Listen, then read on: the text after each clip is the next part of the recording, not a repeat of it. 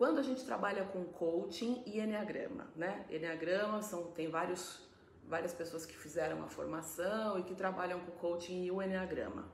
Bom, nesse sentido, é, a Brigitte trouxe uma informação muito legal. 30% dos processos terapêuticos regridem. Eles voltam para trás. Quando é que um processo terapêutico ou de coaching não regride? Ele não regride quando você coloca ou uma constelação ou um exercício de campos mórficos. Por quê? Porque quando você coloca, por exemplo, um exercício de campo sistêmico dentro de um processo de coaching, que é uma visualização guiada ou alguma coisa, você percebe nitidamente o salto quântico que o coach vai dar. Ele está ali na tua frente, você percebe o processo acontecendo nele. É poderoso, pessoal. Olha, assim, eu trago aqui aquilo que funcionou para mim, tá?